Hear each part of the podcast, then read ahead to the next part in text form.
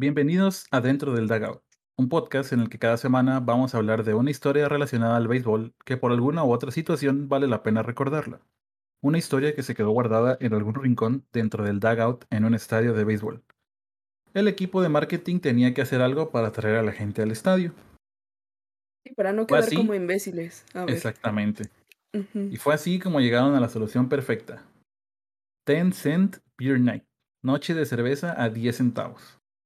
Todo eso se convirtió en una lluvia de piedras, ¡A la pelotas de tenis, pelotas de golf, baterías.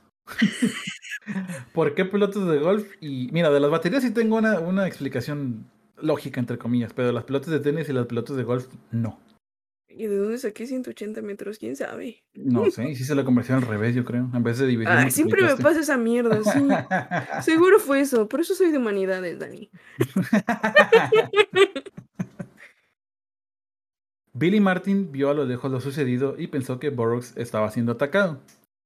Por lo que volteó, agarró un bat del dugout, volteó a ver a sus jugadores y les dijo, vamos por ellos.